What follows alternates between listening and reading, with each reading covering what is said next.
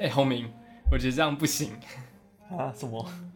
我们录了三集 podcast，这是第四集想象文学收音机。没有没有，照顺序，照顺序。其实我们这应该是第三集。我们这是第三集，我们录了三集的想象文学 podcast。对，我们第一集在讲文学社群的诞生，在聊社团哇拉里拉扎；第二集在聊儿歌，在那边唱大象，然后还有一集。可能现在各位不一定有听得到，在聊外星人，因为那是第四集了。那第四集我们在聊外星人。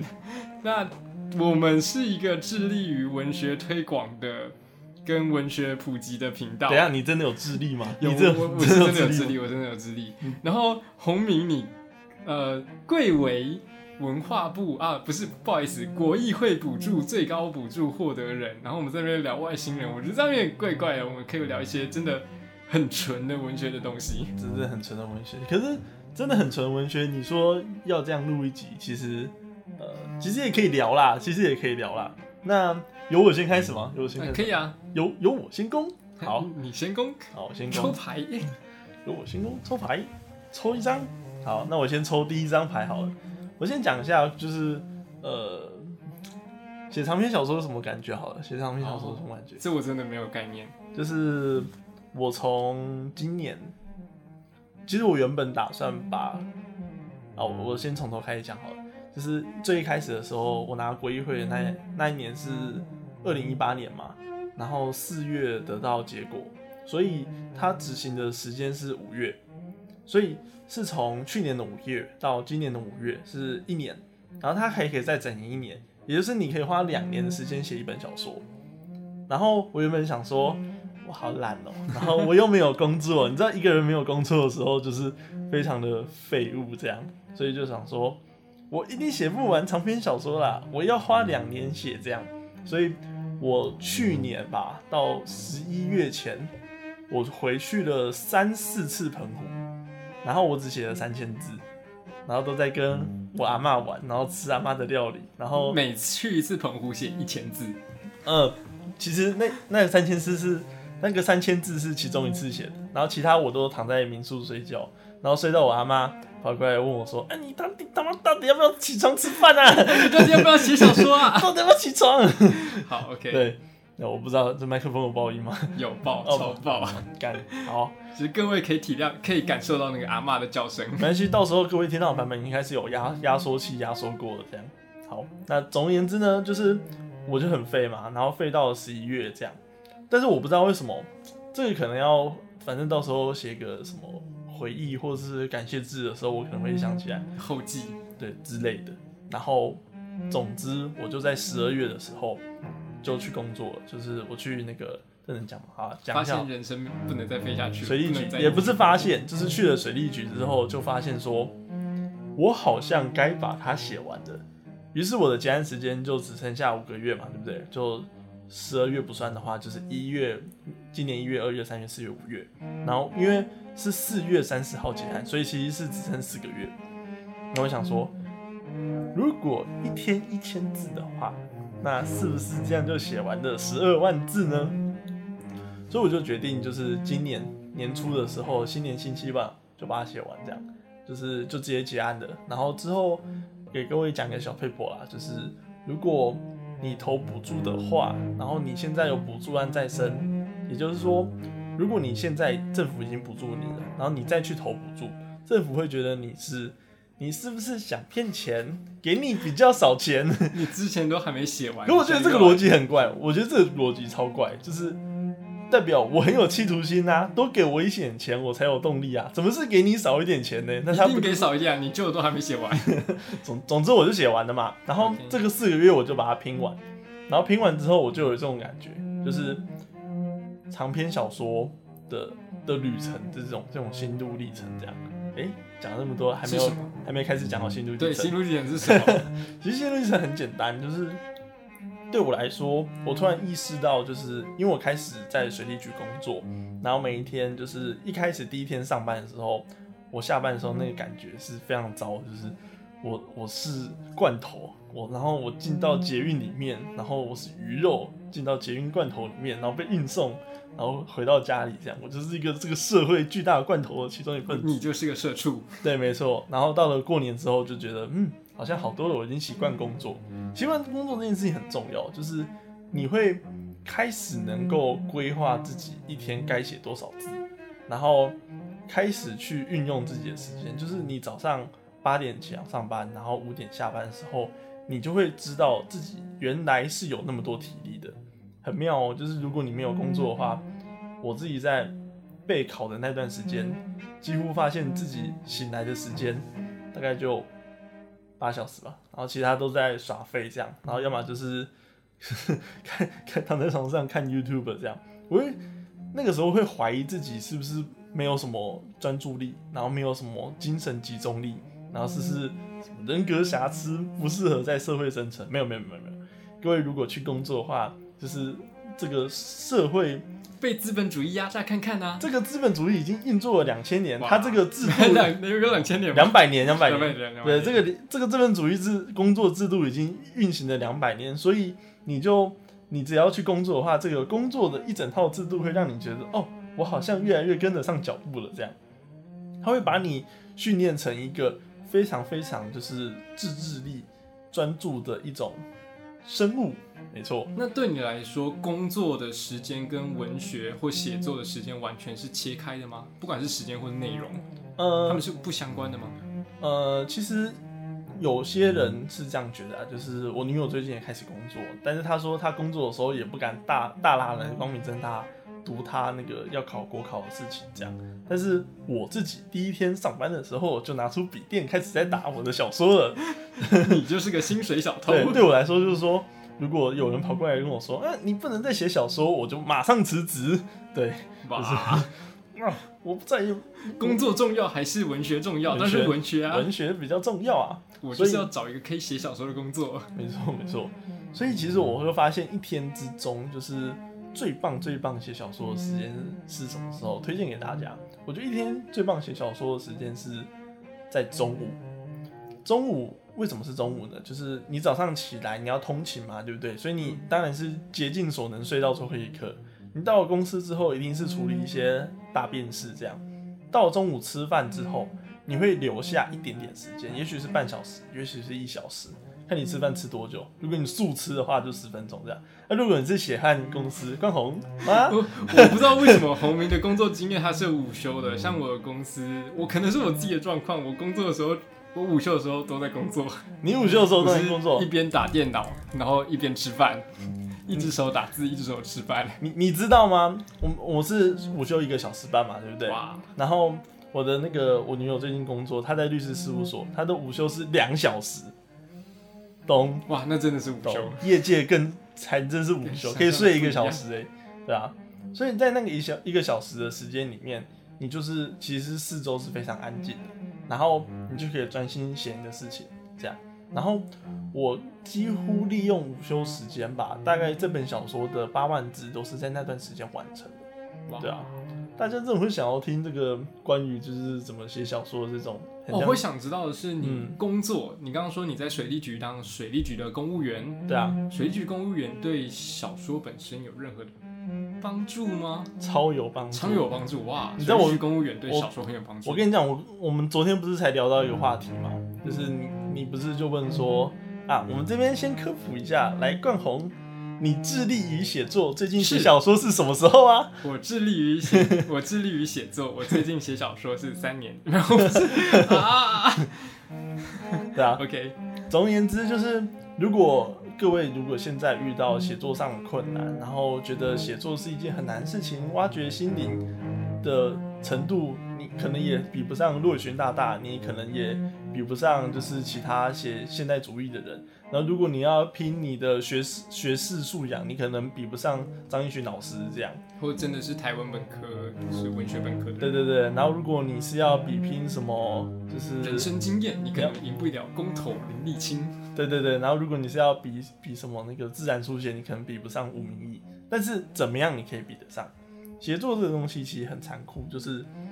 你只要有特殊经验，加上适当的练习，这个练习大概是一年到半年，随着你的聪明程度最笨最笨，一年你都会练得练得成，就是你能使用文学语言这件事情，一年最笨就可以练得成。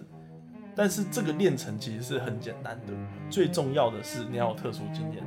所以你要怎么样又能有钱又能出小说呢？最简单，你现在去签远洋渔船，出去捕金枪鱼。哎，我刚好可以跟各位分享一下，我现在的工作是网络行销，我正在帮，我正在帮海洋科技大学做网络行销。我们宣传的标语就是二十五岁年薪百万。就是出去跑船，你到二十五岁，年薪就百万。哎，他还可以写小说，还可以写小说，真的还可以写小说。职业，但是你知道，在船上其实是没有网络的嘛，所以你会更认真。对对对对对对，它的网络是要用那个网络卫星，所以它其实网络是非常贵的。以上言论不代表本台立场。如果你跑去跑船，然后对人生不满意，请不要告我们。没有啦，我觉得跑船真的会人生很满意，至少你赚的。你赚的金钱绝对比你的同年龄的人还要高。那这个人消失了一年，怎么回来就开始在开特斯拉啊？吓到这样。然后这件事情就是台湾还没有捕金枪鱼的小说吧？所以你只要有这个特殊经验，然后你又能去控制这个特殊经验，然后接着用这个东西把文学语言经过文学语言的转换，把这个东西转换出来，它就会是你的第一篇小说。它就是你的第一篇文学作品，它不一定要小说啊，你可以写成诗啊，你可以写成散文啊，对不对？那你有一第一篇金枪鱼的小说，那你一定会认识什么奇怪的船长之类的吧，对吧？那船长就可以带你去更多故事的地方。我一直其实很不完全能够认同这个想法。我承认有特殊经验的小说确实是精彩的，但我不觉得特殊经验是小说的或是文学写作的某种绝对必要标准。呃，你你先说好，先说。嗯，这其实是我们之前聊过的一个东西，是文学它有一部分的精彩的程度来自于你个人能够用什么样的切点去看。你身边发生的事，就算它是一件很平凡、很普通的事情，像我们之前聊天的时候有聊过一个东西是，呃，在一个捷运上有一个父亲牵着他的小孩子，嗯，那父亲因为在捷运上车子在行进的时候车子会摇晃，对，所以在摇晃过程中，车子可能会播放那个注意的广播，说请握紧扶手，然后你就看着父亲握着扶手，而儿子在比较。呃，身高没有那么高，所以他扶不扶不到扶手，于是他扶着他的父亲。嗯，这一幕的那个广播中的“请握紧扶手”，让我们可以指涉到一些文学很细微的东西，因为他当时握的不是扶手，是父亲。然后某一种文学连接是扶着扶手是安全的，而在你扶到扶手的时候，家庭给你这样的安全性。如果你能够找到类似这样很细微但是非常平凡的切点的小说或是文学，我觉得也是很精彩的。很精彩啊，很精彩。那到底我们追求特殊人生经验的意义在哪里？还是其实如果你能够从平凡的人生中找到特殊的切点，也是 OK 的。其实我呃，我觉得这件事情是在练习文学语言这件事情。你刚冠宏，你刚刚讲到的那个经验就会逐渐变得匮乏。什么意思呢？就是你借由练习文学语言的方式，你有办法去转译你身边所有的事情嘛？对不对？所以。接着你就可以把，例如说我们现在在聊天这件事情，写成一个很细致短小、很文学的时刻。例如说两个男人，然后在这个不知名的夜晚里面，然后朝着一群不知道谁在听的观众里面说这件事情，这是不是一种发生？这是不是一种文学的某种开头，或是长，或是结束？也有可能啊。对不对？那在这件事情的情况底下，借由文学的语言，你可以转移任何事情的时候，其实大部分这个时候文青们，也就是说这个成长到这个时候的写作者的文青，就会开始逐渐变得自大，和他觉得他可以操控任何一切的语言，他觉得动用任何一种经验都是大家会想要看的。但是其实问题就在于说。一个孩子抓着父亲的腿这件事情，他的动能真的能打到读者吗？例如说冠宏，你刚刚讲的这件事情的过程之中，是借由耳朵让大家听见的。但是如果你只是用文字这么薄的东西写在纸上，大家想会会想买？文学不管是小说、散文、新诗，我们作为一个创作者的专业不就在于说我们如何把文字调度到让大家享受那个文字的过程没错没错，所以对我来说，对我来说，我的结论就是调度这件事情是有限的。就怎么会你不是怎么练写作，怎么而是跑去跑船？怎么怎么练它的极限，它的极限就在那里。在哪里？呃，我读过一篇论跑船比文，较快。我读过一篇论文是黄锦树写那个童伟格，然后他写童伟格的同时以王呃，文童伟格也没有跑去跑船呐、啊。我知道童伟格没有 跑去跑船，我继续讲，就是童伟格是一个后乡土小现小说家，然后他也是一个他在网考那本书是执行现代主义，对，网考网考。网考，网考，执行网考的时候是把那个现代主义执行的非常完美，然后那个黄景书的那篇论文，哎、研究生不要干我，我是说随便读读非台的，湾专业，随便读读的。我们论文就看兴趣。对，然后他就把童伟格跟王文新做一个比较。童伟格他把他反正他这篇论文的主要目的是觉得啊童伟格很棒，然后他讲文文新为什么在简易时乃至于就是后面的后面的小说变得如此破碎，去探索语言的意义这件事情，也就是对于他们当代人，他们接受了西方所谓的现代主义，借由文字去探索人的内心这两个结合的过程之中，人的内心终究是有限的，人的破碎终究是有限。如果我们只讲破碎这件事情的话，不讲它破碎的成因，我们只讲破碎这件事情，所以对于他们当代人来说，使用语言这件事情，某种程度上是一种隐喻，也就是要把语言这个东西玩到最极致的花样，也就是冠宏你刚刚讲的，我们要研究语言，把故事说的精彩嘛，对不对？嗯，所以王文兴那个那个叫什么？先讲黄锦树，黄锦树认为王文兴在调度语言、使用语言的声腔开始逐渐在字上面钻牛角尖。嗯，他在字上面钻，可以讲那个王文兴最有名的一个一天写五十字，对，一天写五对十字。其实这件事情我是尊敬的，就是作为一个创作者来说，他王文兴老师有这样子的耐力，然后和然后他就说我一天只写五十个字。对，，所以读者读也只能者 你一天也只准读五十个字。五，百字啊。五百字，一天也只准读五百字，对对。整篇小说读完你要读一两年，对对对对，那然后把文字雕到最专精。没错。然后王文兴老师认为说，每个字都有他自己的神腔，他要找到他自己的神腔。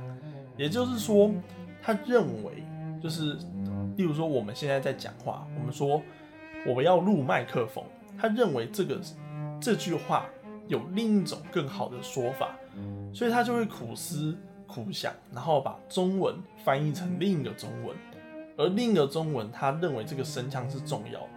那那篇论文里面也有提到说，其实这个东西是承袭一个那个最近很红的小说家海明威啦，《老人与海》啦，柯文哲啦，好，大家不用翻到底部就知道是哪一个地。对对对，海明威，他是讲到海明威说，他的海明威在西方主义在研研发的过程之中，他其实也会成立他英文的独立的声腔。嗯，所以中文的独立声腔最对他们那一代的现代小说家研究来说，研究声腔这件事情就很重要。研究声腔也就是调度文字嘛，对不对？文借由文字的转换会有不同的阅读效果、声音感觉。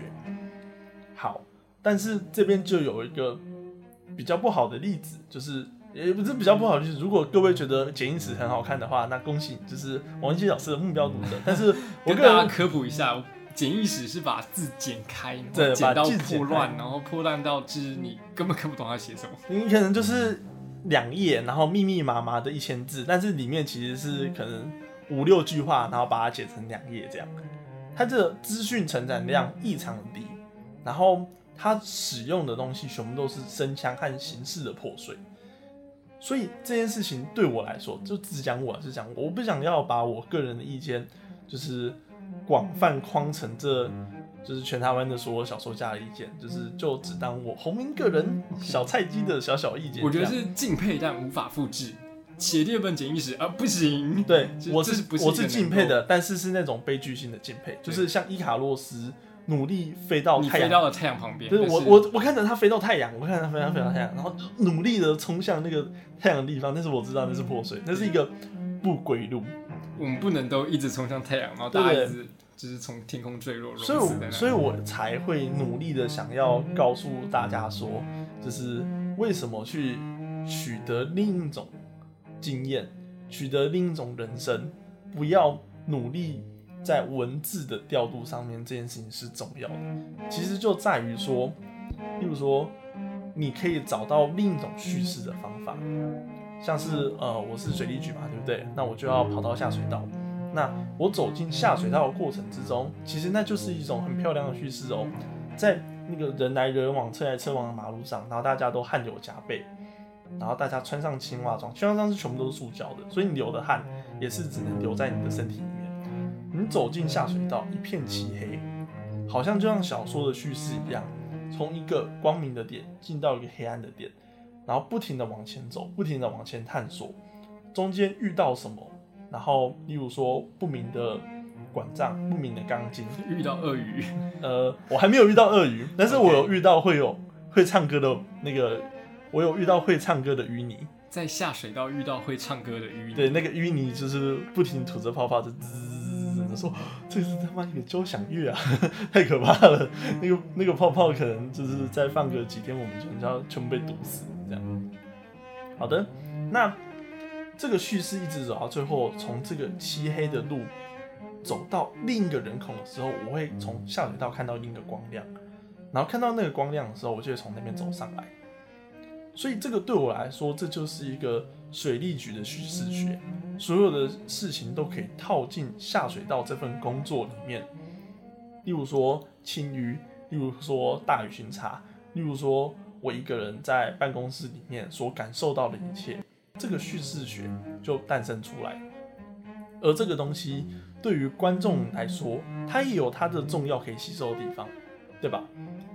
观众不必然每个都要很知晓什么，就是西方现代主义文学史的脉络啊，然后台湾现在脉络是怎么样，他就才能读懂小说，他才能读懂现实。不用，他可以借有一个特殊经验。然后让他引起阅读的兴趣，但是我给他另一个东西吃，对吧？尽管包装上面包的是一个蛋糕，但是里面吃吃起来说不定是一个非常养生、非常就是口味不同的东西。那我可以借由活水一局的包装，向大家讲一下我在文学里面受到的感动。我在文学里面，就是我如何利用我的眼睛去看见他们，然后在有在这个城市里面如何去。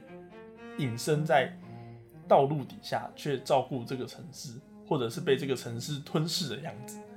我似乎讲太多我想写的题材了，大家不要抄啊！我觉得我想有一个小小担心的点是，一个创作者如果把自身的经验拿来作为创作的主素材，它是一个很合理、极为合理的状况。嗯，可是它很有可能会在某种层面上陷得太深了。就是比如说以红明而言，你拿自己的人生两年、三年甚至十年灌在水利上，那会不会你作为一个创作者，就是一辈子写水利，然后水利能够看到东西，会不会也有它的极限？有可能啊，有它的极限。如果在一个比如说呃有蛮多文学其实跟伤害是相关的，对啊。那如果他是以自身被伤害的经验来做书写的话，当我们强调说文学的独特性来自特殊经验，会不会把人推到一个？更不应该去的地方，嗯还是这是文学的嗜血性，就是文学是嗜血的。然后，不，你觉得这个答案是什么？不，你觉得这个答案是什么？我觉得不该啊。我觉得，呃，纯文学一直去强调说某种嗯独特性，然后原创性，然后你去走到一个世界上没有人看过的地方。但其实大众会需要的所谓的创作或文学，它是可以透过。某种方式去再造的，比如说我们在看到大量的好莱坞电影，虽然它有些很烂，但是你必须承认它有它能够建立的价值，然后它也在做它形式上的突破。例如哪部片呢？复仇者联盟，不好意思啊，复仇者联盟。哎，我真的有吓到，我一开始是就是觉得说啊，超级英雄片什么东西？哦，你好像哦对哦。直到复仇者联盟三让反派竟然战胜了四四四复仇者联盟三是雷神。复仇者联盟四，直到我看到复仇者联盟四竟然让反派战胜了正派，然后他还把正派，对，不好意思哦，这位暴雷，还把正派杀光光，只弹一下手指，然后一般人不见。